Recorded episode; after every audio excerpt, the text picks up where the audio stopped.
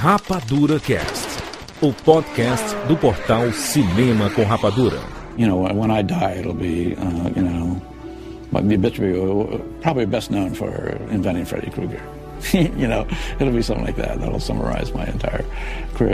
And and I think for Robert, it'll be it's the man who played Freddy Krueger. You know, it, um, no matter what else you do in life, it's just one of those one of those things. The film has its way with you.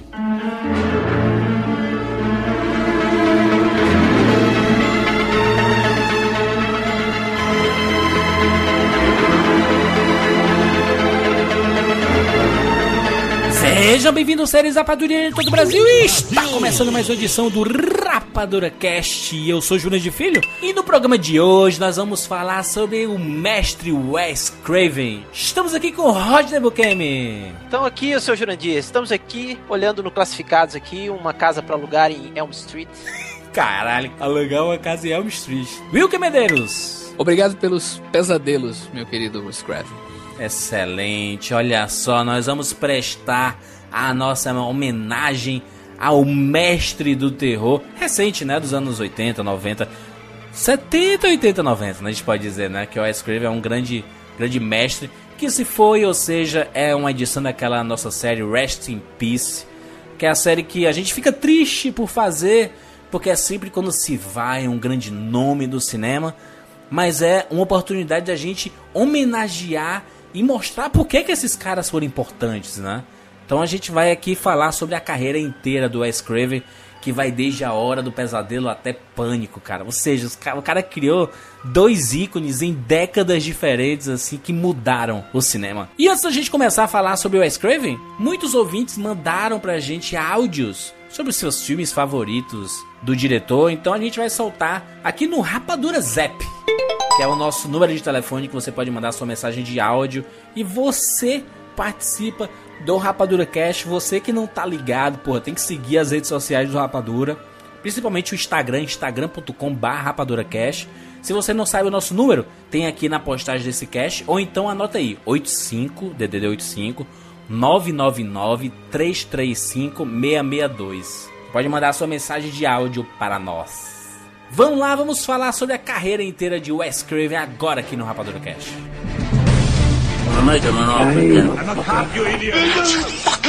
James Bond. Life was life. You can't handle the truth. Johnny. I'll be back. And the Oscar goes to Rapadura Cast.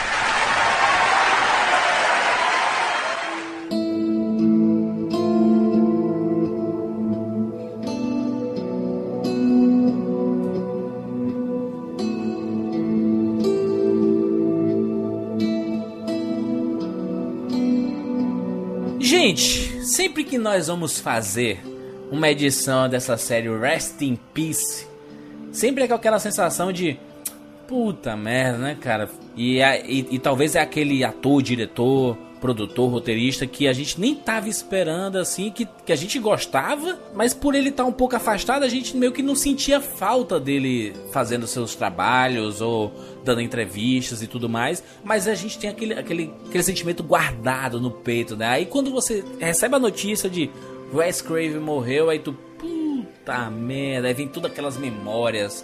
Essa sensação, eu não sei como é que vocês se sentem quando recebem esse tipo de informação relacionada a um cara que foi tão importante no cinema, né? É, tipo, as figuras que você tá acostumado a ver, né, cara, aos poucos vão é, desaparecendo, né, pois cara? É. A gente só em pensar que a gente vai ver aí, talvez, né, porque por causa da nossa idade né, também, é, sei lá, um Jack Nixon indo embora, né, Nossa cara? senhora, o Alpatino, De Niro. O Alpatino, De Niro, é, é um troço muito punk, velho. Isso aí, isso aí é, é Papai do Céu falando assim, preparem-se. Mas enfim, vamos falar aqui sobre a carreira de Wes Craven, esse cara que conseguiu se transformar no, no, no mestre do terror contemporâneo, eu diria, né? Dos anos 80, 90 Isso. ali, né? É, ao lado do John Carpenter e John toda Carpenter, essa eu galera. acho que antes do, do Wes Craven, o John Carpenter ele cimentou o que seria o terror para adolescente, para assim, um, um terror mais jovem, sabe, lá com seu Halloween, né? É, porque o Craven, ele começou até antes, bem antes do John Carpenter, né? Também fazendo filme. E ele tinha, já tinha feito dois filmes, assim, pesados, né, cara? E quando o, o Carpenter estourou, ele estourou de vez, né, com Halloween, né, cara? Ele tinha feito já muitos filmes antes também, o Carpenter, né? Até Assalto ao 13 Distrito, que depois virou um clássico cult, né, pra, pra muita gente. Mas o Halloween é, foi o primeiro filme, assim, de terror, a franquia, né? Eu digo, a primeira franquia realmente é, a virar, né? Até franquia, assim, grande, né, pro cinema. É, eu acho até que, inclusive, o, o Halloween, ele é importante porque é, ele meio que mostrou, assim, que era possível fazer franquias baseadas nesse, nesse universo, assim, pegando jovens, né, e, e com um grande vilão, é, tanto que todos vieram na, na linha. Mesmo o próprio Massacre da Serra Elétrica, que veio antes do Halloween, ele não era franquia. Depois do Halloween é que, alguns anos depois, veio surgir o Massacre da Serra Elétrica 2, né? E aí veio vários outros e tudo mais. Sem falar, Július, que o Massacre da Serra Elétrica, o Toby Hooper fez baseado numa história real, cara, num assassino Isso. real, entendeu? O Halloween, ele já pega muito daquele conceito ficcional, né, cara? Daquela vibe mais é, de ícone, né? O Aham. assassino ícone, né? Se a gente for ver lá o Massacre da Serra Elétrica, é, é uma família, né? A família ali é que é bizarra e tal. Lógico que tem o Leatherface, mas não é o ícone ainda como o próprio Halloween. Sim. Mas o Jason já não era uma coisa assim. O... Mas ele veio o Jason depois. veio depois, né? Veio depois do Isso, Halloween, é, depois, do depois. Massacre e tudo. Depois, é. isso. Eu acho que, acho que cada geração vai ter um, um- o seu é, o seu ícone de, de, de assassino, assim, né, velho? É, não, não só isso, não, não só o ícone, mas cada geração vai ter o seu grande diretor, né? Porque o, o, o Wes Craven, ele foi o, ele é um, o grande nome, assim, dos anos 80 e 90, se a gente for pensar depois do John Carpenter. E hoje em dia, a gente pode considerar, sei lá, um James Wan como um grande diretor de terror, sabe? Que meio que mudou a forma de se fazer terror. Sim, sim. E muito baseado no próprio John Carpenter e no próprio Wes Craven, né? É, Tem muitos elementos dele lá. do- É, se do- você pegar os Jogos Mortais, o, o Invocação do Mal, né? É um, é cara, um, um cara que tá sabendo fazer as coisas, né? E, gente, vamos dizer que, assim, John Carpenter e Wes Craven, essa galera, já é considerado terror moderno, viu? Terror não moderno. era, não é os precursores de terror, não. O precursor de terror é lá pra trás mesmo, né? E lógico que tinha uma galera lá da Itália, né? É, também fazendo Ah. terror e tudo mais. Agora, é, o terror americano, os mestres, chamados mestres do terror, que até depois teve uma série, né? Mestres do terror, com, com vários diretores, assim, ícones, né? E realmente o, o, o Wes Craven e John Carpenter encabeçam a lista, né? Se a gente for considerar, sei lá, com ah, os grandes nomes do terror, seria o. Bem, bem que Hitchcock é, o- é o, o mestre do suspense, né? Mais suspense, né? É, ele a gente trabalha- vai pra lá pra Dario Argento, Né? aquela galera mais. Wi- William Frederick lá, com o Exorcista, talvez? É, o William Frederick é praticamente da mesma época, assim, né? Mas ele não ficou marcado como um diretor de terror, né? É, mas. Ele fez, ele fez muita coisa policial, né, também, Operação França e tudo mais. Mas ele criou o ícone, né? É que nem o Polanski, né? Ele fez o Isso. Bebê de Rosemary e ele fez o Exorcista, né? Ou então o Kubrick, que fez o Iluminado, né? Que é um grande clássico O- também. né? é, o Kubrick, cara, ele pode se encaixar em qualquer perfil, né? ele é mestre É da ficção científica com o 2001, mestre do terror com... É... Iluminado, O próprio suspense, terror com Iluminado, iluminado. né? Suspense, terror com Iluminado, né? É. A gente vai falar o filme de guerra com Nascido pra Matar, né? E Sim. por aí vai, cara. Ele é o, o filme de época, Barry Lyndon, né? Barry Lyndon, né, cara? Enfim. É é interessante a gente falar que o, o Wes Craven é americano, né? O, Uhum. o Wes Craven, ele começou a carreira dele fazendo filme pornô, cara. Olha aí. Não, antes, antes assim, a gente tem que falar que o Craven, ele era, ele era professor de inglês, né? Na faculdade e tudo mais. E graduado, né? Inglês, psicologia, filosofia, enfim. É, assim, ele se aventurou pro cinema a primeira vez no fim dos anos 60, né? Quando ele trabalhou com edição de som, né? Aí ele pegou realmente a- o gosto pelo troço, né? A paixão, né? Pela coisa. Ele ficou estigmatizado, né, com o passar da carreira dele inteira, assim, analisando hoje, hoje, né, pegando o primeiro até o último filme da carreira dele, ele ficou estigmatizado com terror, né, que é um cara que ele foi responsável por duas viradas do gênero do terror, né, com lançando dois ícones que foram muito importantes para a cultura pop. E, e o curioso é que o nascimento disso tudo, o cara, o cara ele veio experimentando, né, o, o como que ele iria atingir o jovem, porque o objetivo dele parecia que sempre foi o jovem, né? Ele queria pegar o jovem e assustar essa molecada, sabe? É, se você pegar o, o, o, Quadrilha dos Sádicos, né? Você vê que tem um, um casal de jovens, né? Até Não, se a- você pegar o primeiro dele, cara. É o Pois é, aniversário o macabro, né? O, Eu não aniversário vi, o macabro. Aniversário macabro eu não vi, cara. Ó, então vamos logo entrar nisso aí, porque o aniversário É, macabro de, de, de 1972 é o filme mais violento da carreira de Screven, cara, pra vocês terem uma ideia. Não, é sério. Ó, pelo grau de violência, o aniversário macabro, que é é recomendado assim para realmente para bem poucas pessoas, até pros dias atuais mesmo. Aquele ano o filme teve dificuldade pra ser lançado, juras. Fora da cena X, cara. A Nossa. cena X é aquela cena pornô. É uma cena bizarra mesmo, sabe?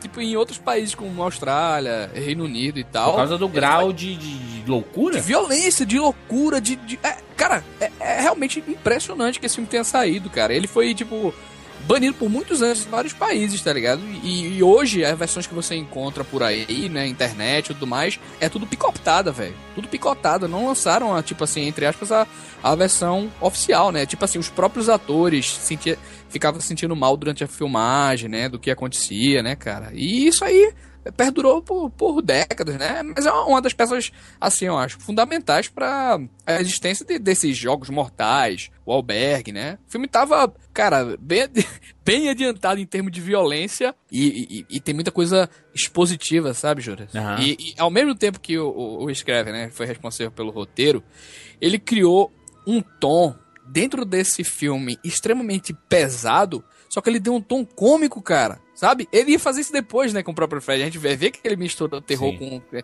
com coisa. Mas tem coisa bizarra, né? Tem uma cena que tem os órgãos expostos, a outra tem os policiais, assim, tipo, meio suspeitos, atrapalhados pra chegar em, em alguns lugares e a gente vê, é, tipo, braços jogados de um lado, do outro que eles encontram, né? Nossa. Esse tom, né, que, que ele leva, que ele coloca em vários momentos e tal, serve até pra aliviar um pouco a tensão do filme, né, cara? É, porque se fosse totalmente sério, né, meu amigo? Puta que pariu, né? É, o público simplesmente não aguentaria assistir, né, cara? É. E, e na prática, e assim, muita gente diz que na prática isso não é verdade, né, cara? Mesmo com, com isso, o nível de tensão é- do filme inteiro, cara, é muito alto, sabe? E, e depois a gente viu outros filmes como o próprio Violência Gratuita, né, que o, o Michael Haneke fez, e muita gente ficou revoltada, olha só como esse cara eh, só quer expor a violência, ele não faz o filme pensando, e a gente descobre o porquê, né, do, da violência gratuita, da violência gratuita em si, né, porque É. a violência gratuita que ele quer colocar aí é justamente a alusão da gente assim.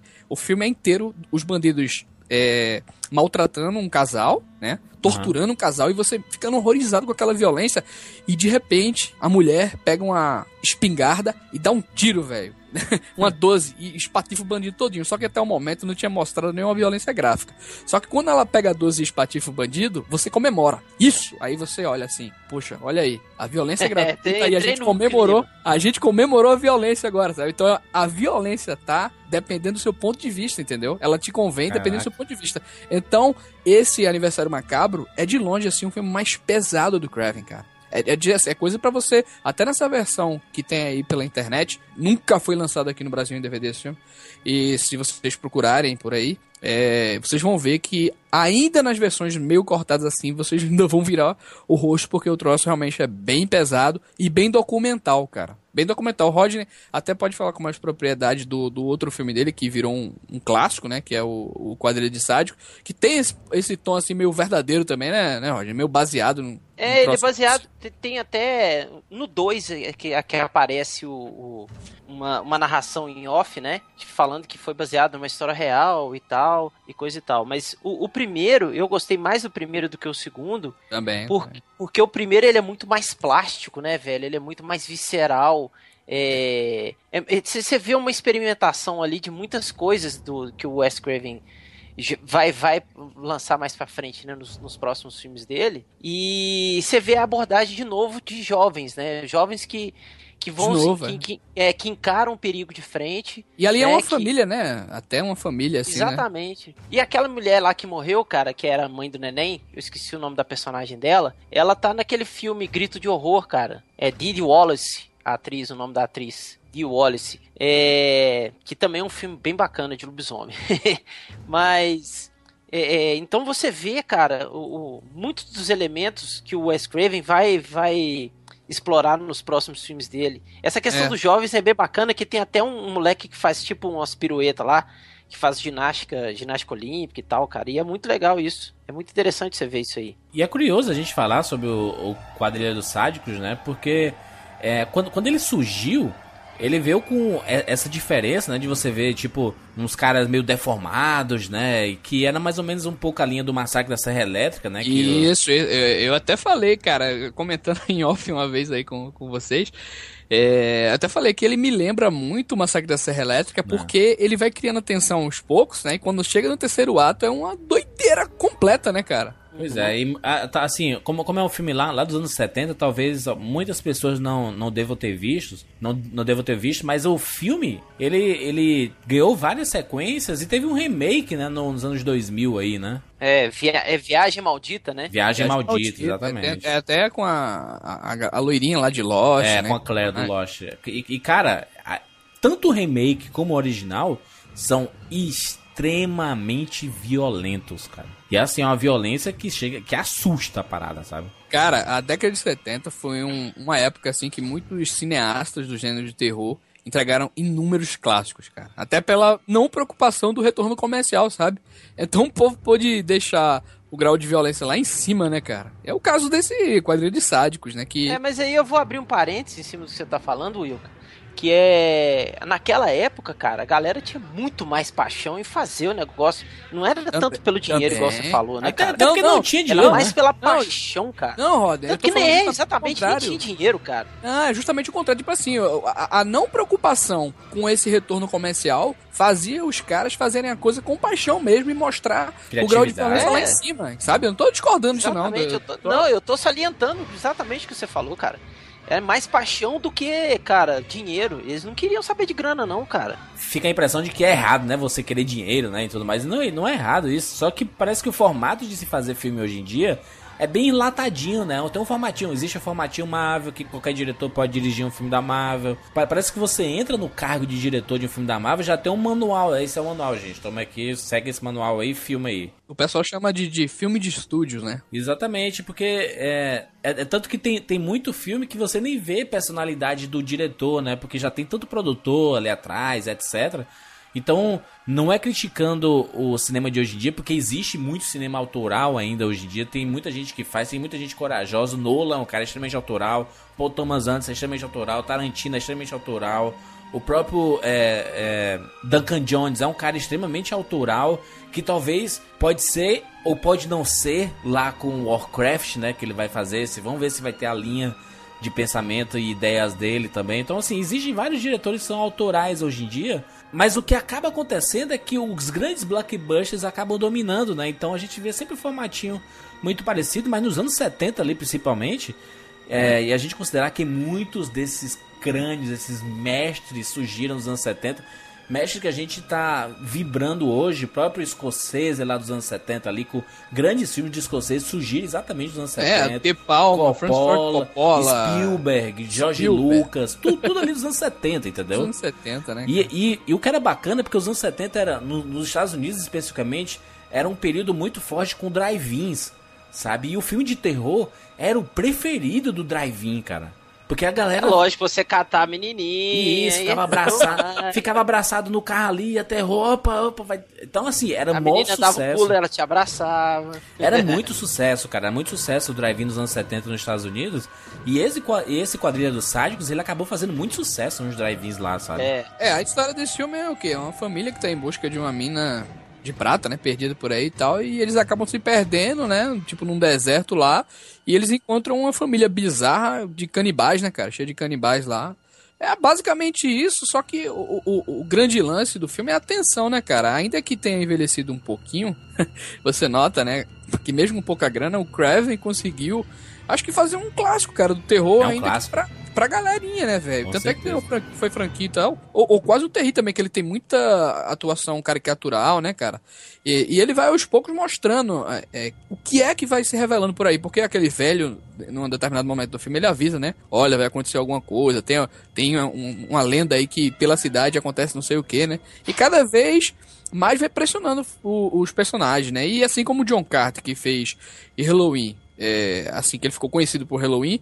O grande lance assim que o Craven usa nesse filme é a claustrofobia, né, cara, na Exato. ambientação do filme, né, cara, tendo eh, sempre esse clima, né? A cena do trailer ainda ainda te deixa sem ar, cara. Tu fica, cara, que que é isso? Então é um filme, pô, dos anos 70 com uma, uma produção realmente é, pequena, né, com certeza, que a gente coisa hoje, mas que ainda te deixa ligado, cara, e o grau da violência daquilo ali é, é- te deixa pasmo, né, cara? E com isso ele cria, ele vai criando, é, apesar de ser o, se- dos segundos, o segundo filme, né, do, do Wes Craven é o Quadrilho de Isso, Sádicos, né? É, Então, ele, cri- ele- Ganhou classificação X de novo, cara, esse filme. Pois é. E, e com isso, cara, ele vai criando clichês que vão aparecendo no filme dele, dele né? Que, e, e que você fala assim, cara, mas isso é, um- é um clichê que, que funciona e que muita gente vai beber dessa fonte, né? É, hoje é clichê, né, Rod? Hoje Naquela é época, clichê. não se, é, eu não sei se era tão clichê naquela época, não, porque hoje. Não, hoje não, não, mas é. na época, se você pegar outros diretores, cara, que estavam começando, você pode ver também é, muita coisa do que, que, o- do Aham. que o Wes Craven fez, entendeu?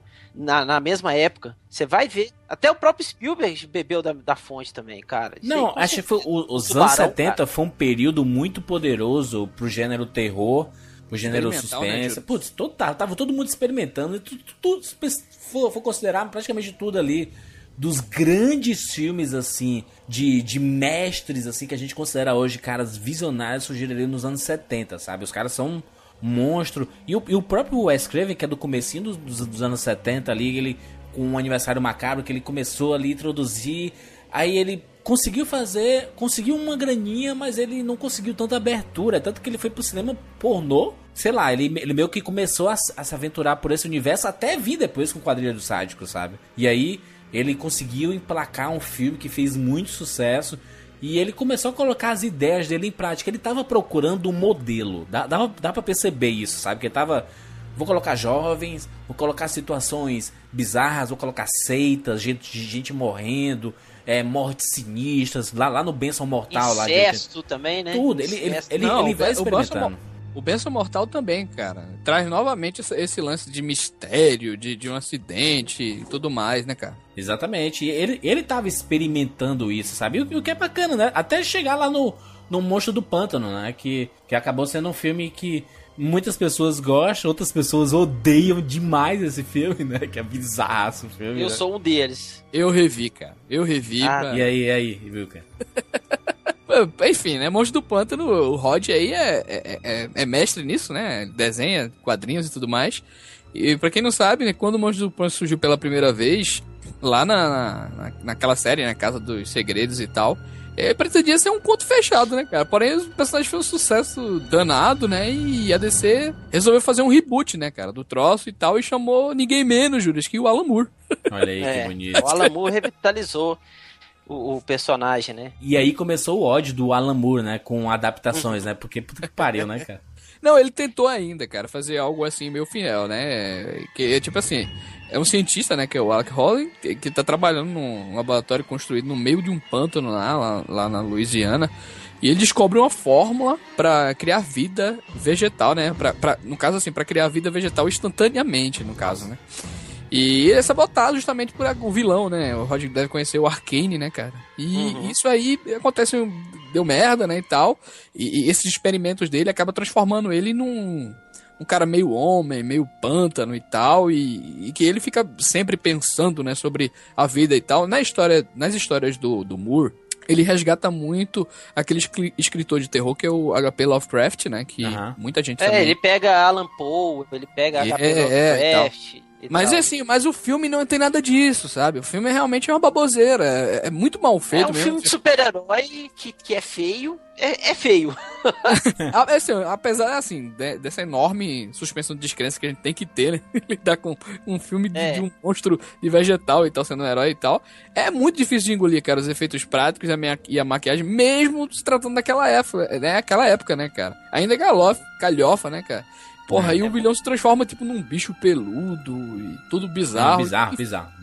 Enfim, nos cara, quadrinhos é, ele vira esse... outra coisa, ele vira um outro bicho de planta. Ele não vira É. um bicho peludo. Nos quadrinhos o vilão é um outro bicho de planta. Não, não, cara. O que o Alan Moore fez lá é uma obra-prima, né? Uma coisa extremamente é, É. contemplativa e que virou. Tá, tá nos anais aí da nona arte, né? Dos quadrinhos. Uhum. E, e o que o Craven fez aqui é um troço caricatural bizarro, né? Não tem. Mas aí Não. volta naquela coisa que é dedo de produtora, né, cara? Desde cedo já tem produtor metendo bedelho, né, cara? É, e aí, e aí ele ficou muito puto, né, com, com isso, né, cara? De sempre ter alguém é, colocando coisa na cabeça dele. Ah, faz desse jeito, ah, faz daquele jeito e tudo mais. E aí ele começou a desenvolver uma ideia de que seria uma história dele, ele dirigindo, ele roteirizando, ele produzindo. E foi aí que surgiu o A Hora do Pesadelo, né? Eita, caralho. Então, o personagem, um dos personagens de filme de terror que eu mais gosto. É, cara. Obrigado, muito Scriven. foda, né, obrigado, obrigado. Obrigado, Craven. Obrigado. Deus o tenha em bom lugar. Ou o capeta, sei lá pra onde você foi, cara. Mas, velho, obrigado pelo, pelo Fred Krueger. Essa realmente é a maior ideia de um filme de terror, cara. Assim, Foda, é, né? é imbatível, é imbatível. é- Não existe assim uma forma mais perfeita assim, de descrever o medo, né, do que com um pesadelo, cara. Tipo, cara, dentro dele, né, dentro do pesadelo, não, não tem nenhuma regra, né? Não existe nenhuma chance de vencer, é apenas você e seus maiores medos, né? E, porra, e quem nunca não acordou, tipo, no meio de uma noite assustado, né, cara? E, e o fato, Will, que é de você não poder dormir. Porque é, é uma coisa que, que você vai fazer, você vai dormir uma hora ou outra, né, meu amigo? Porque o corpo Você não vai aguenta, ter que né? fechar os olhos. Exatamente, o corpo não aguenta, É, e- não. Você vai ter que fechar cara, os olhos. E vamos lembrar, cara, que o, o filme dele antigo lá, é, o- o Left House of- Left, já apresentava a cena de pesadelo, né? Porque o cara tem, cara, cena também de pesadelo. Por exemplo, no primeiro filme lá, o vilão do filme se chama Crook. No Aham. primeiro filme dele, cara, o vilão do filme se chama Crook. A gente, chama, a gente- a gente chamava quando criança, chamava de Fred Guga. Mas, porra, cara, é- é- Assim, esse aí. Ele tinha, ele tinha tudo que me dava cagaça. Eu assisti A Hora do Pesadelo quando já tinha, sei lá, uns três ou quatro lançados. E aí é, o pessoal daqui de casa tinha, tinha, tinha conseguido emprestar no videocassete de alguém aí. E aí, não, vamos alugar na, locadora vários, assim, a gente assiste vários na sequência. Aí colocou o primeiro. Cara, eu tive um cagaço inacreditável. Primeiro, quando você coloca no filme de terror crianças, é, é porque a parada Vai vai, ser merda. sinistra. Vai ser sinistra a parada. É, a sabe? profecia. Até hoje em dia, até hoje em dia, entendeu? Até hoje em dia, colocou criança, meu amigo, é o cagaço, ele vem grande. Ainda tem a musiquinha, tinha a musiquinha, né? Um, dois, três, Fred vai te pegar. Nossa! Nossa! O o Wes Craven ele criou uma, uma coisa muito fantástica com relação ao Fred Krueger. Que Né? quanto mais você sonha com ele, mais forte ele vai ficando. E ele Isso. vai pra realidade. Ele sai do sonho e vai pra realidade. E se ele te mata no sonho, você morre no- na vida real. E isso é fantástico, cara. Que mente consegue fazer uma porra dessa, cara? O Wes Craven foi tão inteligente na criação dessa parada, porque olha, olha, que loucura. É, é um- uma cidade, né? E aí tem um grupo de adolescentes que a gente inicialmente a gente não sabe o motivo. Inclusive o Johnny Depp é um dos personagens lá, né? O Johnny Depp É o apareceu. namoradinho da Nancy. surgiu ali, surgiu ali exatamente, né, na hora do pesadelo. E aí, quando esse grupo de adolescentes, assim, um deles vai dormir, ele sonha, ele tem um pesadelo com esse psicopata, né, que é o Fred Krueger, que tem a- a- a- o rosto todo queimado, ele tem umas, é, umas garras e tem a- Uma luva, uma roupa luz. listrada e tudo, né. É, chapéu. Bizarro, bizarro, um ser bizarro, parece um espantalho, né, com garras, assim, um Wolverine, Wolverine do, do capeta, né.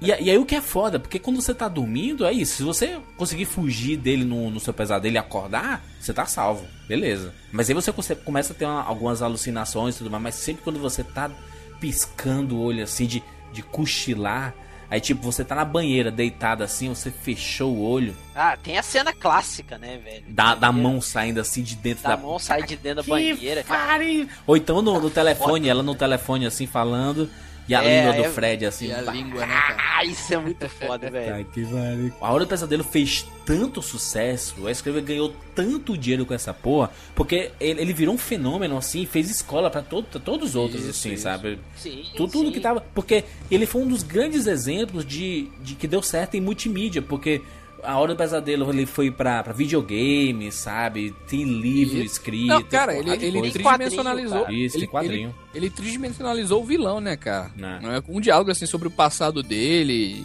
e deixa a história da personalidade do, do Kruger bem mais É. ambígua, né? Você não sabe que é, quem é o cara, né? O cara fala, o cara depois ele foi desenvolvendo isso aí. Ele não, né? O pessoal foi desenvolvendo isso aí com o passar das continuações.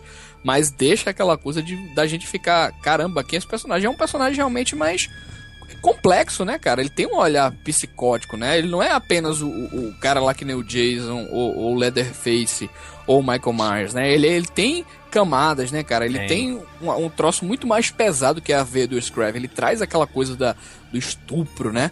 Da, da, da violência, do de nojento, violência, né, cara? Tudo da retaliação, né, cara? Se Isso. cortando Não, o e, corpo e, e- tudo e a questão do estupro, cara, é estupro assim, de uma freira, cara. De uma freira que foi estuprada por 18 maníacos, cara. Manicômio, Doideira. velho. Ele é, ex- exatamente, a origem dele é isso, né? Ele é, ele é, É. filho de uma freira que foi estuprada por vários homens, e aí ele é fruto disso, né? E Os Como ela era freira, ela não podia suicidar e nem podia abortar. Oi, galera do Rapadura Cast, aqui é a Daiane de Campinas, São Paulo. Eu queria dizer que eu sou super fã do Wes desde criança. Eu comecei com Hora do Pesadelo e eu já tinha essa curiosidade de saber um pouco sobre os diretores dos filmes, então sempre confiei em assistir qualquer coisa que tivesse assinatura dele. O Fred foi que me marcou mais, com certeza, apesar de eu ser super fã dos outros filmes também, porque eu era criança e eu sonhava com o Fred Krueger e eu acordava super feliz, porque eu tinha sonhado com o Fred Krueger, vai entender, né? E em uma das últimas entrevistas que ele deu, ele falou que sempre perguntaram para ele de onde saía tanto terror, assim, como que ele convivia com tanto terror e como ele trabalhava com isso. E ele falou que não tinha nenhum psicopata no meio dele, que todos eles eram pessoas felizes, que quem, ele, quem trabalhava com terror, né, quem trabalha com terror, e que no final, eh, depois de conversar um pouco com esse pessoal, ele descobriu que todos tinham alguma coisa na infância, um- um pai que era abusivo, um bullying que eles sofreram, e que o ex escolheu trabalhar com terror como uma forma de se imunizar contra o real terror da vida. Vai fazer falta o ex. É, ele descreveu, né, cara, que, assim, ele disse que esse personagem, né, que virou, tipo, mais fa- famoso na carreira dele, ele disse que, que pensou nesse personagem em algumas, em algumas coisas, né, que eu tava até vendo sobre isso, que, tipo, quando ele olhou um, um mendigo, cara, na infância dele, ele viu do quarto dele, cara, é, essa, esse cara, né, bicho, tipo, que ele ficava, o cara ficava olhando pra ele e ele ficava incomodado e o cara ficava rindo, tá ligado? Um Nossa. mendigo, ele, tipo, Pô, e- e- as palavras dele, ele não era apenas assustador, mas estava deliciado pelo fato de estar me apavorando, cara. Caralho. Então ele disse que, que, que queria. é, depois, né, ele disse que queria passar aquilo ali nos filmes dele, sabe? Não, não só o cara fazendo o troço, mas se deliciando, né? Curtindo aquele momento. Então, tipo assim, o personagem, né? Do, que é o personagem, né? O nome do, do assassino veio de um, um moleque, né, da, da escola dele, que praticava bullying com todo mundo, cara, até com o diretor lá. E se chamava exatamente o Fred Krueger, o nome do cara, né? E, tipo, a morte dos sonhos é já um conceito de pesadelo, né, que surgiu a partir, na verdade, de uma notícia que ele leu no jornal, né, cara, que aparentemente, tipo assim, três crianças de lá do Camboja morreram dormindo, cara, durante os seus sonhos, sabe? E ele juntou isso também e teve, a, tipo assim, a, a lenda, né, cara, de, de- de que se espalhava, né, cara? Síncope de criar um ícone do filme de horror. Não, e que, e que, ele, e que eles ficavam com medo de dormir, né? Isso, Isso. muito foda, cara. na cidade. Então, assim, são várias coisas. Teve, teve o lance dessa, o lance do mendigo, teve o lance do personagem da- do, do amigo dele contra é, que, que fazia bullying e praticava essas coisas e tudo mais, e teve essas coisas das mortes dos sonhos. Então, realmente é um ícone pop, né? E, Sabe, o filme é, é- não é à toa que o filme é considerado uma obra-prima do terror, porque ele é compre- completo em vários, sabe, aspectos assim, aspectos técnicos. Você sabe Porra. que a maquiagem, a maquiagem do Robert Englund, ela é só até a metade, né? Eles não tinham grana pra fazer a, a, a- cara dele toda, né? Então tinha até pedaço de carne mesmo lá na maquiagem. Nossa. E, e mesmo assim, né, cara? E, o, e o, o, o, o, o Craven, ele foi inteligente demais com isso aí, porque ele sempre filma o Fred no primeiro filme no escuro, sabe? É, e até Na- torna isso aí mais... Penumbra, né? Assim, é, é, é tudo que ele nos. é, nas sequências que ele passa a mostrar mais o Fred, né? Assim. É, isso aí também é uma coisa que ele já vinha fazendo no quadrilho de sádicos, né? Porque ele não Isso. mostrava o pai da galera é, de dia, né? No começo do filme, né? Por, por, ter por ser um filme de, de baixo orçamento, É, a maquiagem também era um pouco mais cara da época, né? Até hoje é. E então o pai do, do, do pessoal lá, do, do quadrilho de sádicos, o Mauzão, ele não, é, não aparecia completamente com o rosto todo é, focado, né? Sempre aparecia nas sombras. Então o Wes Craven utilizou disso aí pro Fred Krueger também. Que, e mesmo assim ficou fantástico, cara. Você fica com medo do mesmo jeito. E o que é curioso, né? Porque é, esse filme, ele abriu as portas de vez, né? Da, da cultura pop pro Wes Craven. Mas ainda assim, ele, ele continuou querendo lançar novos, no, novos, novos filmes, né? Novas ideias dele. E a galera pedia toda hora, não, eu quero, quero um novo Fred Krueger, cara, como assim, cara? Tu cria um aqui e não vai mais fazer? As pessoas queriam, né? A, a New Line queria e tudo, e ele, não, não, eu quero ter um monte de ideia aqui pra fazer, cara. Sou meio maluco aqui, tem um bloco de notas aqui com a porrada de ideia doida aqui, eu quero fazer, sabe? Cara, ele é, a, a maldição de Samantha depois, Isso. apesar de não ter tido a, a mesma repercussão que o Fred, ganhou remake, sabe? Você pode ver que esses filmes até mais pequenos, né? Todos eles ganharam remake. Aniversário Macabro ganhou remake. Né. Quadrilho de Estado ganhou remake, sabe? É, quase todos eles, cara. eu, não, eu não assisti A Maldição dos Mortos-Vivos. Foi até uma surpresa para mim quando tu falou assim, pô, Jurandir, tu assiste A Maldição dos Mortos-Vivos que, que é um, um filme dele e tudo. E eu, caralho, como assim, cara? Filme de morto-vivo, zumbi, o Wes Craven? Exatamente, cara. Assim, apesar do título nacional causar essa confusão, né? que de se tratar, o cara pensa que é uma derivação de, de A Noite dos Mortos dos mortos-vivos, né? Que, que tava bombando nos anos 80 ali, né? Da, do retorno dos mortos-vivos. É, é, é porque teve o retorno, teve o clássico lá de 68, do, do Romero, né? Ah. E a figura do zumbi é muito presente, né, cara? Assim, tudo.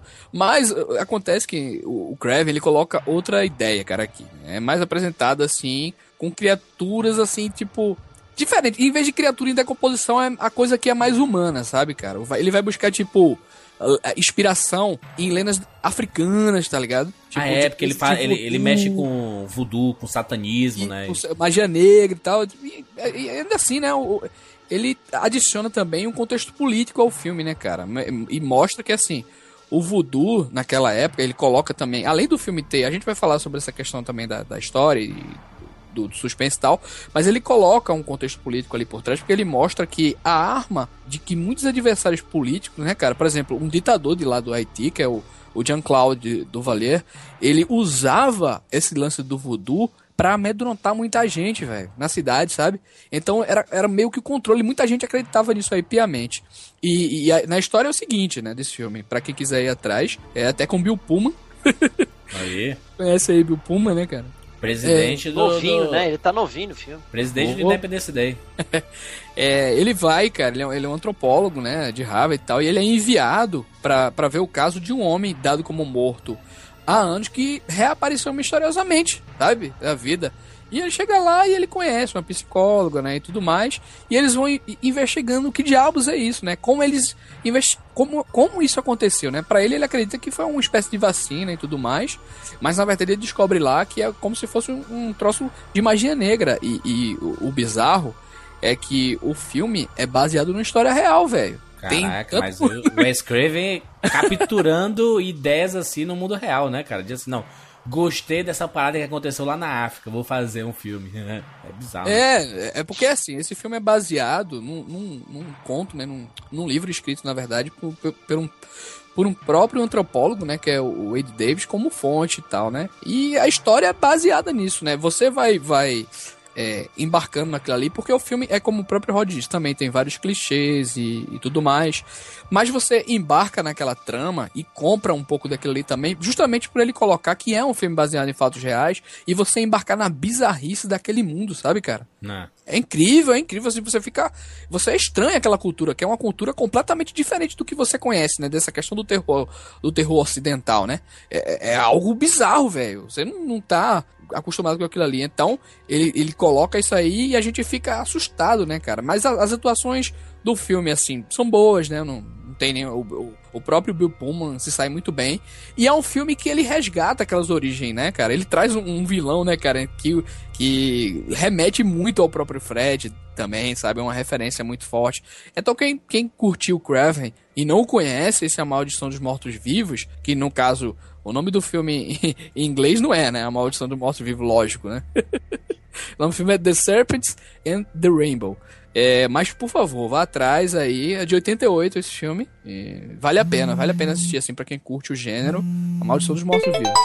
Marcelo, São Paulo. Filme preferido do Wes Craven é A Maldição dos Mortos Vivos. É um filme, assim, bem diferente da filmografia do, do Wes. Que, que também é, é um filme diferente dos de, de, de, zumbi, né? Que não tem zumbis. É, do Romero, por exemplo é, são, é, um, é mais uma lenda do Haiti com voodoo e tem também o aspecto do, do, do país também, que o antropólogo lá, o, é, ele vai até o Haiti e vai lá e descobre que o país está num, numa situação política complicada, tem as lendas é, de voodoo do Haiti lá e, e, é bem é muito é bem diferente mesmo, tanto dos filmes do West como também do, do de zumbi mesmo. E é o que eu mais gosto do Wes Craven é esse. Ele é um diretor sensacional, abriu portas para o slasher, é, pro terror mesmo, né? É, ele fez escola, é, é referência a vários cineastas, a, a fãs de terror, e foi uma, uma perda, é, não tem, é, é insubstituível mesmo. A, a carreira, a, a, o diretor no, no, no cinema não tem nenhum igual a ele. Vai fazer muita falta mesmo. A, a New Line falou, olha, Wes, você é um cara muito gente boa. Você criou um ícone aqui espetacular. A gente tá ganhando muito dinheiro com, com A Hora do Pesadelo. É, mas a gente queria que tu fizesse aqui uma Hora do Pesadelo. Ele disse: Não, não, tô com um monte de ideia aqui. Vou fazer o choque daqui a pouco. Aqui tô, tô pensando um monte de coisa. Não quero mais saber de Fred Krueger. Aí a, a New, Line fala assim: Ah, é? Beleza. A New Line fez Hora do Pesadelo 2, Hora do Pesadelo 3, Hora do Pesadelo 4, Hora do Pesadelo 5, Hora do Pesadelo 6 que era assim, ah, acho que, gente, acho que eu fiz muitos filmes, acho que eu vou chamar o Wes Craven pra fazer de novo, né, cara? Puta que pariu, os caras fizeram, é, é, além, o primeiro Wes Craven, fizeram mais é, cinco filmes para depois voltar com o Wes Craven, cara. Que absurdo, cara. O cara criou um monstro, cara. Criou um monstro e, e criou deixou um monstro, mas... Outros. Mas, mas tipo assim, né, cara? É lógico que ele foi irresponsável, entre aspas. É, mas se você reparar, por exemplo, no terceiro filme, ele, ele faz produção executiva, né? Uhum. E participa um pouquinho do roteiro e tudo mais. Acho então tava lá ganhando... também, ele, o segundo também, é, o roteiro é dele. Tava ganhando é a graninha, dele. né, Rod? Tava ganhando a graninha, é. fazendo as coisas dele e ganhando a graninha dele, né? tipo o Shocker, né? Aquele filme lá, 100 mil volts de terror, sabe? é muito legal porque é um, é um filme de um, de um psicopata que ele tá na, era na época do, dos anos 80 ali, né? Na época que se falava muito sobre a cadeira elétrica, né? Que tava, tava tendo tanta polêmica nos Estados Unidos sobre a cadeira elétrica nos anos 80, que aí ele disse, não, não. Ele deve ter visto a notinha de jornal também, né, Will? Que ele sempre é isso, né? Ele sempre vê notinha de jornal, alguma coisa. Claro, claro, ele acompanha o que tá. Vou fazer assim. um filme disso. Aí é um filme exatamente isso. Olha, olha a viagem. É um psicopata, né? Um cara tá na cadeira elétrica, né? Ele vai morrer. E durante a execução, é, o corpo dele recebe tanta energia que o espírito dele ganha poder e ele consegue entrar no, no, no corpo de outras pessoas. É quase um episódio de Arquivo X, né, cara? Bizarro, cara. Não, e assim, se, se ele, ele tá ali, ele entra no teu corpo, e que tu vira um, um, psicopata também. E tu começa a matar pessoas. Olha as ideias do Wes Craven, cara. Que bizarro, cara. É terror, cara. Terror, é pra se ferrar. que maluco do caralho. Aí ele, ele continuou com as suas ideias bizarras, né? Ele teve lá aquelas criaturas atrás das paredes. Vi ontem e achei muito legal. E aí? É, Rod, fala pra gente aí, fala pra gente aí. pois é, cara, é. De novo, o Wes Craven com suas bizarrices, né, cara? É um casal que, que ele é, é dono de um bairro inteiro entendeu? Então eles têm grana pra caralho e todo mundo acha que eles têm uma filha. E na verdade não é. Pode dar spoiler, né? Tá liberado o spoiler. Tá liberado, tá? vai, vai. É filme dos anos se 91. Assistiu, é, pô, 91. Se não assistiu, vai, vai chupar parafuso até virar taxinha. Então, cara, aí no decorrer do filme você descobre que não é um casal. Os dois são irmãos, velho. E eles roubavam crianças e, e queriam torná-las tão perfeitas feitas, né? E que essas crianças ficavam doidas, eles trancavam no porão e eles ficavam mais doidos ainda, saca? E comia gente e tal. É, é uma loucura, Caralho. cara. O filme é uma loucura. O filme é uma loucura. Só vendo mesmo, velho. É muito bom. Diga de despachar. Olá, pessoal do Rapadura Cast. Meu nome é Lucas, sou do Paraná. É, gosto muito de filmes de terror. Gosto muito dos trabalhos do Wes Craven, principalmente do por causa da fotografia suja que ele coloca nos filmes dele. É uma coisa muito legal. Eu acho que isso vai fazer muita falta. Um filme que eu gostaria de indicar é um que passou bastante no SBT chamado As Pessoas Atrás das Paredes. É um filme muito legal, com uma história muito criativa, gosto muito dele. É isso aí, galera. Um abraço para vocês e continue com um ótimo programa. Mas aí ele não resistiu, né? E voltou para Fred Krueger lá com ah, o novo pesadelo, o retorno de Fred Krueger. Muita gente chama que. Tem um amigo meu que fala assim: Ah, é o filme do Fred Gordo. Fred, Fred Gordo? Fred tá Gordo, gordo é cara. Ah, é, ele dá uma engordada, ele dá uma engordada, é verdade. É. Mas é tipo assim, esse filme, ele me lembra, cara, na, na verdade, é uma homenagem ao, à própria franquia ele dele, faz, né? Ele, ele resgata, ele resgata várias coisas que ele fez durante os outros filmes, né? Vem entre aspas pra fechar, né? Mas é, realmente uma espécie de resgate mesmo, uma homenagem aos filmes que ele fez, né? Uma autorreferência, né? Que é engraçado, né? Porque a, a, franquia seguinte dele é exatamente uma referência da referência da referência, né? E, e ele, e ele parece gostar com essa. Ele parece gostar dessa metalinguagem, né? Porque esse sétimo filme é isso. Tem um retorno lá da Nancy, né? Da atriz. E, e aí ele faz todas as referências ao primeiro A Hora do Pesadelo e meio que dá uma desconsiderada, tipo no, no 4, no 5, no 6, sabe? Até o terceiro pra mim foi o melhor, é, cara. É, eu, eu também acho, eu também acho. Até, até o terceiro o terceiro é bacana, o terceiro é bacana. bacana. Mas aí parece que quando ele virou mesmo franquia bizarra e que o Fred tava... Cara, o Fred tava maluco. Parecia um... Não, tinha até super poder, né, velho? Tinha, super... Era... Cara, eu, eu, eu, eu assisti no A Hora do Pesadelo recentemente... E eu fiquei pensando assim, caralho, mas o, o Fred Krueger, ele serviu de inspiração, tipo, pro, pro Coringa, né, cara? Do, do Heath Ledger ali, sabe? Do o jeito, assim, bizarro de falar, Sádico, sabe? É Irônico, sabe? É muito sinistro, cara. O Fred Krueger é, realmente foi, foi um marco. E esse sétimo filme, olha aí, que loucura. O cara fez o primeiro e o sétimo. Acho que tava meio cansado de Fred Krueger ali também, né? Ele meio que é. foi, foi feito pra fechar a parada, mesmo não tendo fechado, né? É, é, pra uma despedida e tipo assim, ó, vamos lá, vamos matar. Tem um pouquinho de nostalgia, né? Sobre essa franquia que já fez tanto sucesso e, né, que, que, que me deu, assim, toda essa fama que eu tenho. Né? Olá, amigos rapadurianos. Meu nome é Douglas Freitas. Eu sou de Florianópolis, Santa Catarina. Eu, desde criança, por causa do meu pai, eu sempre gostei muito de ver filme de terror e filmes em geral, mas sempre gostei muito dos filmes de terror, de suspense.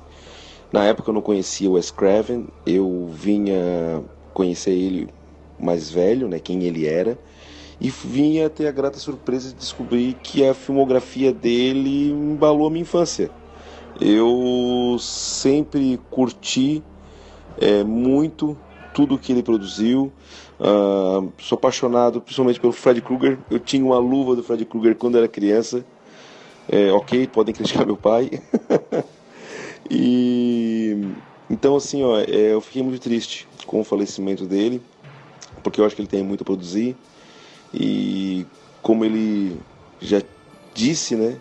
Quando a gente gosta de alguma coisa que a gente faz, a gente tem que começar metendo o pé na porta, não importa aí se já é um trabalho de primeiro ou não. Antes dele entrar na sua nova franquia, ele fez um vampiro no Brooklyn. Pula, pula. Passa não, é, é, aquele filme com o Ed, Ed Murphy, Murphy né? É, Porra, passa o, direto. Ele ficou reinando na sessão da tarde, né, cara? Que esse filme passava direto, é, né? Ed Murphy, né? Ed Murphy passava qualquer coisa, né, meu amigo? Ed Murphy tá nessa época ele tava fazendo qualquer coisa também, né, velho? E, e assim, cara, o Scrave fazendo um filme comédia, né? Um filme de romance, assim, é, é meio estranho. Mesmo tendo a, a, temática zona do, do vampiro, né? Mas aí o Wes Craven, em 1996, ele veio introduzir uma nova franquia pro cinema, né? E brincar com a metalinguagem, brincar com a parada do do grande vilão e, a, e, as pessoas discutindo isso dentro de um filme sobre filmes de vilões, assim, sabe? Que é exatamente a franquia Pânico, né? Ah, discutindo sobre filmes de terror, né, cara? Eles discutem sobre vilões de filmes de terror. Né? Fantástico. Né? Cara, Pânico, eu acho. Esse primeiro é muito bom, cara. Eu é, achei genial. excelente, velho. Cara, a brincadeira de resgatar, né, o do dos anteriores e continua a metalinguagem, né? Cara, assim, o sucesso que esse filme fez, assim, na, na época foi surreal, né, cara? Assim, ele traz, né, um, um cast aí de, de atores totalmente desconhecidos, né, que eram jovens, de novo aquele, aquela pegada meio teen, né, da época e tudo mais.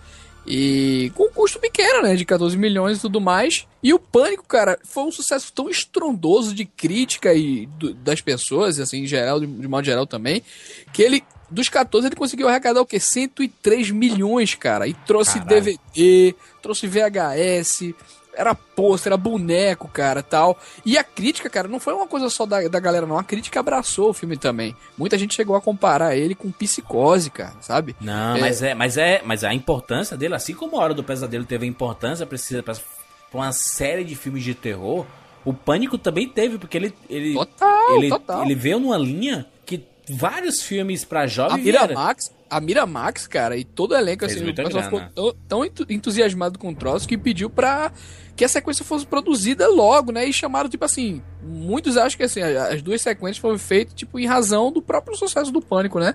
Mas muita coisa surgiu, Juras. O, o- próprio o roteirista, né, cara? É, O Kevin Williamson. é, o Kevin Williamson, ele, ele deu um novo. Uma inovação, né, cara? O filme é uma inovação no gênero. Ele- assim, o, o próprio gênero do terror, se a gente for recapitular, se a gente colocar na mesa em 96, era algo totalmente desacreditado, né, cara? Muita gente já. Era piada, né? A bem da verdade, né? É, Mas porque o os slashers estavam todos fracassando, né? O Jason já É, não era mais a acabou, mesma né, coisa, cara? Halloween Acabou. não era e tudo. Isso, é, era, naquela época era muito thriller, né, cara? Os filmes policiais e tal. Era, Isso. era muito nessa. E, e- e eu acho que ele consegue trazer isso em pânico, né? Porque o Consegue. filme não. O, o assassino não é um monstro, né? Ou um psicopata, ou um mutante e tudo mais. Não, é, é uma pessoa normal. Aliás, assim, qualquer assassino pode ser. Qualquer um pode ser assassino, né, cara? Isso é. que- E então é um novo estilo que esse, esse roteirista. Que é o grande X do pânico, né? Que qualquer É. um pode ser. E a gente tá numa discussão de descobrir quem é o assassino, né? É, ele consegue novamente, o Pânico consegue mesclar essa questão do terror com o tipo de humor negro, né, cara? Que é mais uma inovação do gênero também. E a série foi copiada depois, assim. O, o Kent Willis, É. ele fez o quê? Eu, sei o que vocês fizeram no verão Verão passado. é. Lenda Urbana. Lenda Urbana, Sabe, ele fez muita coisa pegando, cara, no, no próprio Pânico, assim, sabe? E a Miramax tava doida, porque aquilo ali tava fazendo muito sucesso, velho, sabe? Ele queria muito aquilo ali. Mas se a gente for reparar, o filme, além desse, desse ponto de vista é, de renovação do gênero e tudo mais, ele é um filme, cara, é metalinguístico também pro próprio gênero. Né? Ele revisita a coisa. a- assim, as cenas de morte são muito bem dirigidas, né, cara? Isso. Sabe? Ah, O impacto, cara, é, da- das mortes, das facadas e tal. Porra, Aquele começo lá no telefone, né, cara? Ele falando no telefone com, com a menina lá na casa dela, sabe? É a Drew. Barrymore. é a Drew Barrymore, cara. Não, e ela Novinha lá, voltou ao estrelato com pânico, né, cara? Após todo É, aquele ela tava com drogas, com, com álcool, né, cara? A Drew É. Barrymore, porra, ela, ela foi originalmente... Ela originalmente, na verdade, faria o papel da Cisne, cara. Mas, é, Neve Campbell, por, né? conta de, por conta de problemas, né, e com medo que o filme fosse um fracasso, né, o estúdio conversou e tal, e, e resolveu que ela faria a primeira cena e tal. É, mas assim, cara, o filme era divulgado como se ela fosse uma das atrizes principais, né, cara? É, ela aparece Ela- no começo, pelo menos, né? É, mas juras, ela, ela ia pra sessão de imprensa, ela ia pra todo negócio. mas tipo Não, assim, eles o- resolveram aproveitar a imagem dela, né, velho? Pra poder divulgar o filme, né? é, porque tipo É- assim, Era um tiro é- no é escuro também. Mesmo E- sendo e- quem é, né, o diretor. não, e o próprio é, diretor, né, o- ele disse, o- a, a ideia dele, né, que ele mesmo disse com as palavras dele, porra, se a Drill morre em 10 minutos de filme, o que o público vai pensar daqui pra frente, velho? Não não vai ter certeza mais de nada, né? Então Exatamente. a ideia realmente funcionou, cara, sabe? É, realmente foi revolucionário nesse aspecto, é um filme, um filmaço, né, cara? Filmaço. É, ressalvas pra, pra, pra atuação da, da Neve Campbell, que também que tá foda, né, velho? É, ela criou um, um personagem que a gente ficava temendo, né, a vida dela, né? Porque ela, ela demonstrava uma, uma, uma fragilidade, assim, né, cara? Que a gente ficava, caralho, cuidado, minha filha. Inocência, né? Ela É mais muito inocente, era bem tal. inocente o jeito dela, né? É, eu, lem- eu lembro dela na, na- naquela série chamada Party of Five, que é, é exatamente dos anos, dos anos 90 e tudo. E tinha até o Jack do Lost, né? Antes dele fazer Lost aí. Olha aí. Curioso, né? Porque o filme saiu em 96, o primeiro Pânico, né?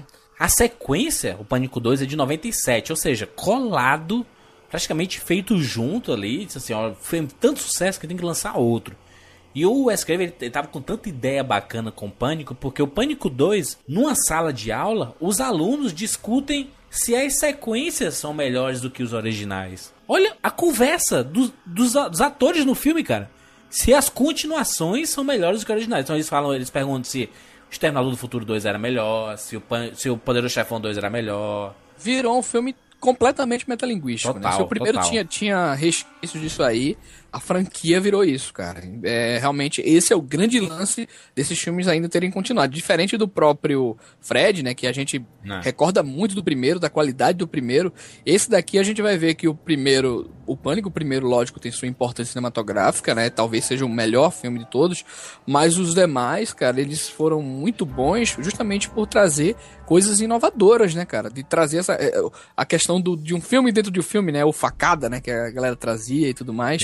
Então foi bacana também essas continuações. Não são ruins, não. Até, até depois, né? A gente vai falar também. O quarto filme, né? Um dos, um dos últimos filmes do Craven.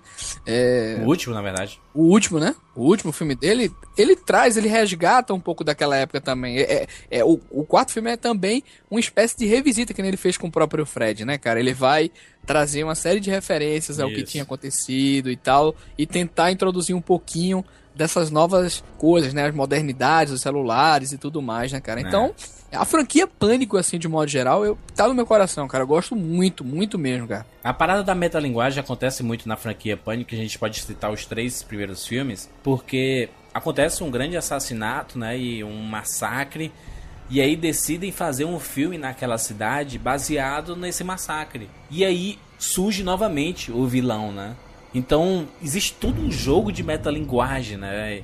E a Neve Campbell ela tá tendo que se isolar, tendo que ser protegida por policial, e toda uma, uma, uma, dúvida de quem é esse novo vilão que apareceu. Assassinos inspirados no assassinato que aconteceu anterior, sabe? Assim, o Wes Craven brinca com o formato de se fazer um filme dentro de um filme. É, ele, ele brinca com os próprios clichês que ele mesmo criou em Exatamente. vários outros filmes, né, Exatamente. Só que é engraçado porque antes dele fazer o terceiro Pânico, ele fez Música do Coração, que é um filme que foge completamente do que o Wes Craven fez na carreira dele inteira. Eu vou dormir de novo. Caralho, por quê?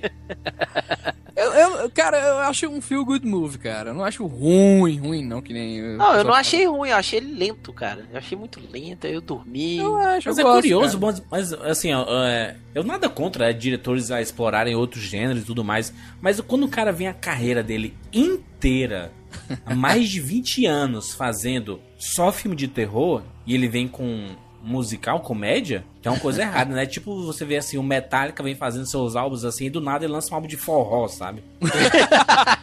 é mais ou menos isso, sabe? Guitarrista Chimbinha. É uma coisa que você não espera, né? Mas assim, como, como o Wilker falou, realmente é um. É um, fi- um feel good movie, assim, com a Mary Streep e tudo mais. né? Meryl Streep, cara. Porra. Mas aí ele volta com o Pânico 3, né? Aí Aí ele volta pra casa, ele volta pra casa. ele passou cinco anos sem, sem fazer filme. Tava só produzindo mesmo algumas coisas, escrevendo. Aí ele lançou aquele Amaldiçoados. Ai. Não vi. É um filme lá que tem um monte de gente ah, que veio es- despontar depois, tipo o Jesse Eisenberg, né? Com, o- que é o Lex Luthor do, do novo super-homem aí. Mas é um filme muito teen, cara. É, É. é complicado porque esse filme é muito, muito teen, cara. Christina Rich, né? A Vandinha da família Adams. Isso, isso. E ela tava em alta ali, né, cara? Mas falando de Peraí, lobisomem, peraí, né? peraí. É, do, é de lobisomem? É, Eu vi. é o Cursed. É, aí eu tô ligado, sei qual que é. É que a Christina Ricci é lobisomem. Exatamente. Lobis mulher, né? Lobisomem. E é do, é do Kevin Williams, né, cara? Também, Kevin né? Williams, né? Volta de novo aí com Cinco anos depois eles voltaram e. Nem sei, É, né? esse filme eu só assisti porque era de lobisomem e tá bom. É, não deu muito certo, não. Só sei que no mesmo ano, em 2005, aí ele vem com um filmaço que pra mim tá lado a lado com A Hora do Pesadelo, assim, de, dos melhores filmes do Wes Craven, que é o Voo Noturno, cara. Eu acho esse filme Achei bom também. muito legal. É mesmo. Juras? Porra, Eu fala aí acho. pra gente, fala aí pra gente. Eu acho muito legal, cara. Pra, pra mim foi uma surpresa, primeiro, porque eu fui assistir sem saber que era do Wes, do Wes Craven. E, e achei bacana a relação lá do, da Rachel McAdams com, com o Cillian Murphy. E a tensão que tem dentro do avião, sabe? O nome dele... O nome voo noturno, ele... O nome em inglês é Red Eye, né? São aqueles voos da, da madrugada, né?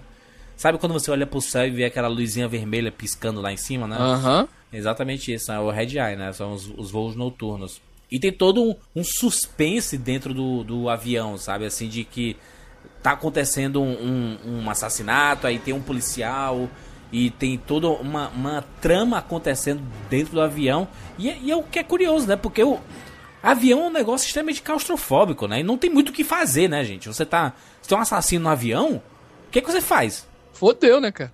Você tá preso lá em cima, né? Não tem como fugir É, a, tra- né? a trama do filme é muito interessante, né? Porque é, tem uma interação do, do assassino, né? Com, com a mocinha, entre aspas, que é muito bacana. Aí quando você, você atina pra coisa, aí você fala, nó, que virada. Tem uma virada Exatamente. muito boa, tem uma virada de roteiro muito boa. Esse filme eu gostei bastante. E depois é que eu vim descobrir que era do Wes Craven, eu fiquei surpreso. Caralho, que foda, cara. O cara que criou Hora do Pesadelo, Pânico e tudo, vindo com um filme desse. É, eu acho que. Eu acredito que seja um filme de produtora, né? Que chamaram ele justamente pra criar essa tensão, né, cara? Sim, sim, sim. Toda essa tensão, assim e tal, realmente. É, e foi, e foi escolha dele, né? Porque é, do, do Wes Craven, os atores, né? O Cillian Murphy e a Rachel McAdams. Porque in- inicialmente era, era o Champagne e a Robbie Wright, né? A Robbie Wright é a senhora Frank Underwood, né? Isso, isso.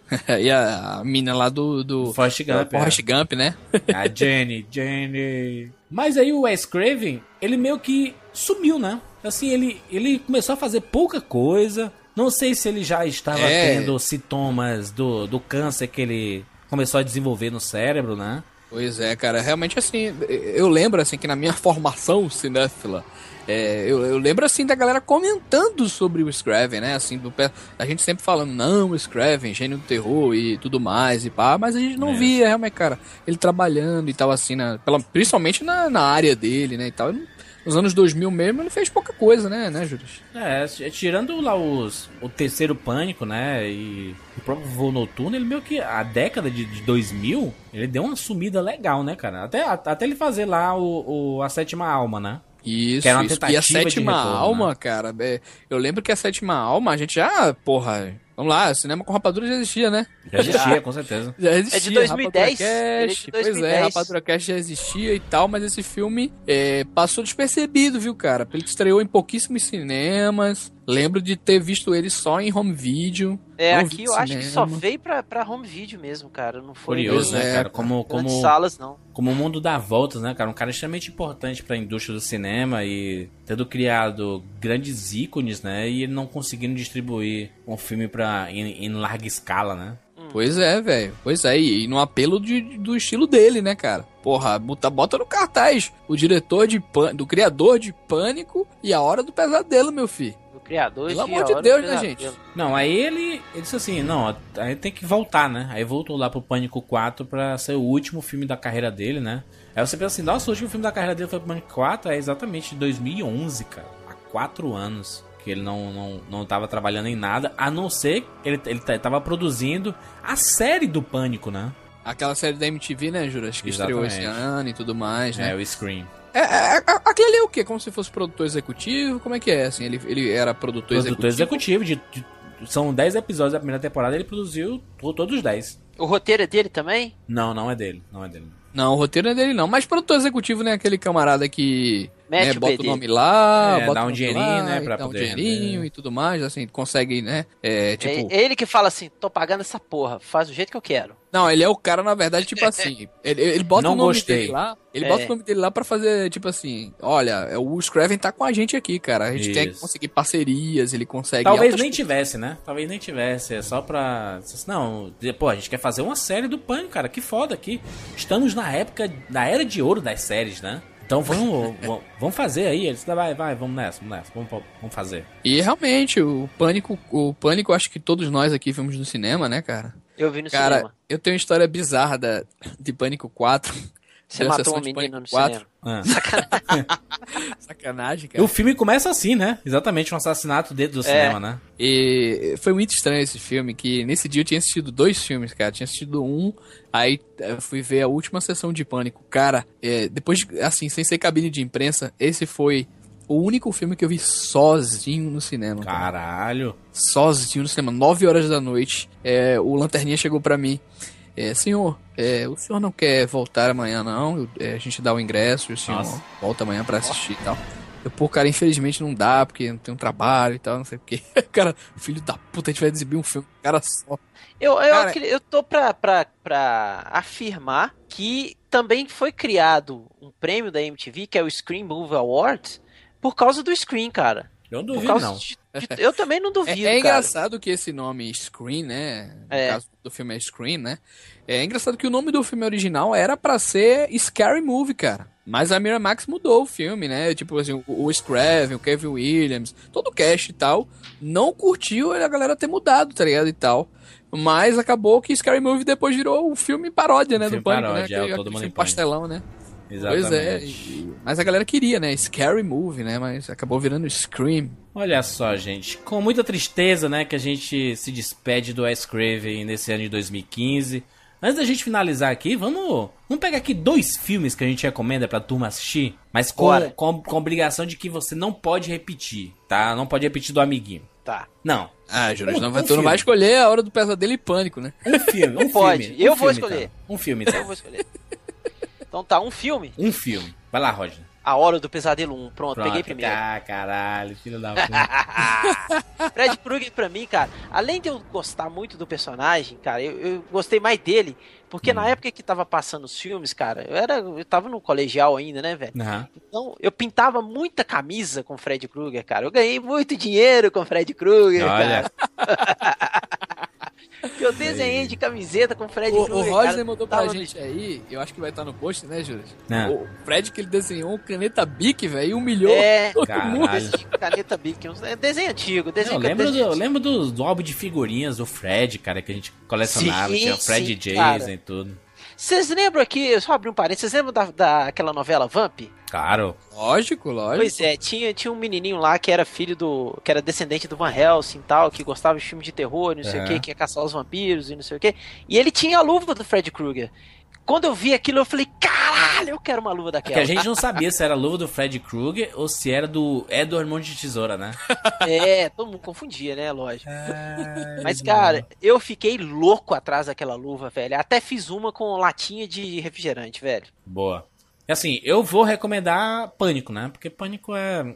Pânico foi sacanagem. Assim, eu vou deixar a recomendação fora desses, dessas duas grandes franquias pro que é porque o Will que ele traz a parada interessante. Se, se- se eu, se eu não recomendasse Pânico, eu recomendaria o Voo Noturno, né? Que é um filme bem, bem bacana. É, eu vou recomendar um filme que pra mim marca a cara do Scraven e a- a- e os filmes dele menos famosos, assim, o que não ficou pro público, mas que tem a identidade dele, é que ele começou, tem a veia documental, a veia agressiva, a- logo justamente a classificação X, né, que ele tanto conseguiu nos outros filmes, né, cara? A marca adolescente é um filme que tem o sonho que eu falei também, tem tudo, cara.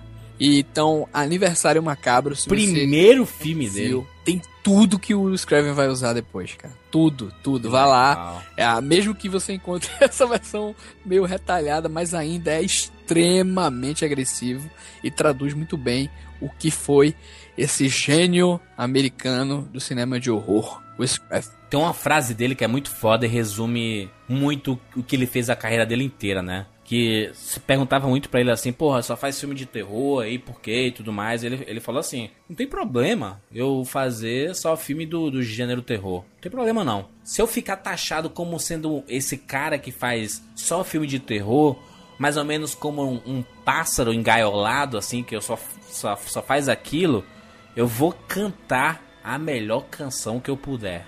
Ou seja, ele se sentia um pássaro engaiolado por causa do gênero, né? Ele, só, ele não, não gostava de sair daquele gênero, mas ele cantava o melhor que ele podia, cara. Era um cara que fazia muito pro gênero de terror, ele experimentava demais, cara. Enquanto outros, outros entravam na, na, na linha industrial, ele é um cara, putz, o cara criou um dos maiores ícones da história do cinema, da história do terror, com certeza. E abdicou dois, daqui, dois, cara. Criou dois dos maiores ícones. Sim, sim, mas, mas eu, eu falo exatamente do Fred Krueger e ele abdicou daquilo, cara. Ele poderia fazer o 2, o 3, o 4, o 5, o 6, até o 10, Isso. entendeu? E ele foi fazer outras coisas, cara. Olha a coragem desse cara, bicho. Então, um cara que vai fazer falta pro cinema já estava fazendo falta, né? Porque a- ainda bem que nós temos uns filhos de Wes Craven, como James Wan e outros diretores que estão é, explorando esse gênero terror, né, e horror e etc, né? E é, é um, é um gênero extremamente produtivo, porque, putz, nas últimas semanas, o que- é que estreou, Will, de, de terror, cara? Porrada de filme, né, cara? Pois é, na verdade essa semana estreou aí um filme que dizem ser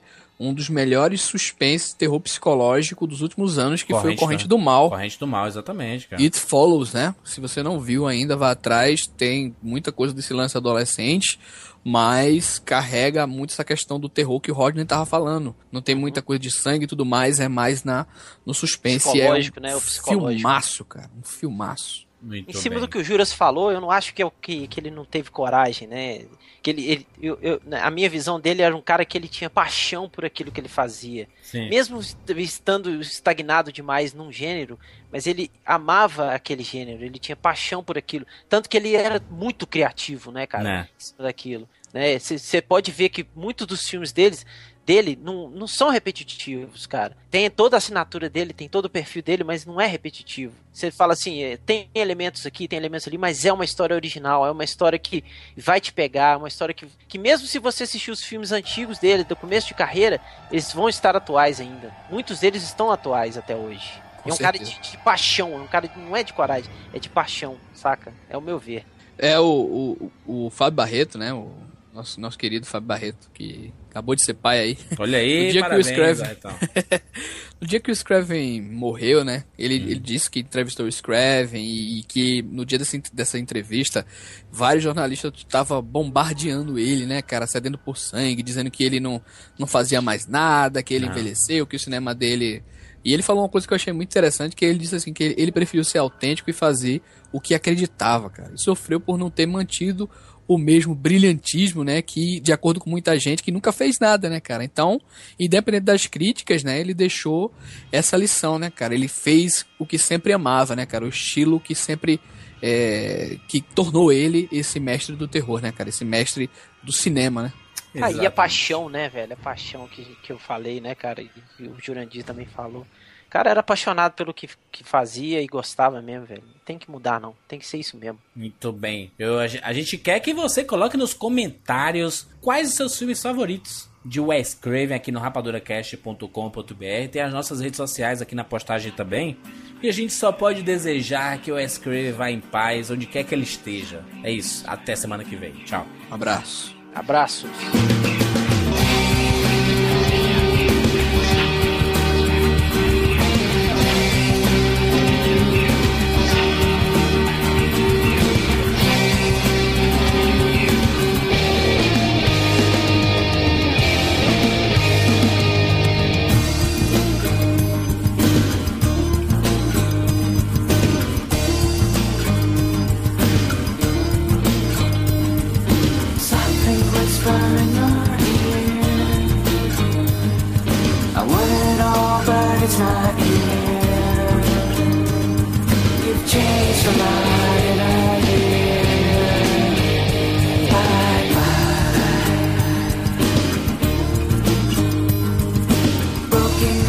was never on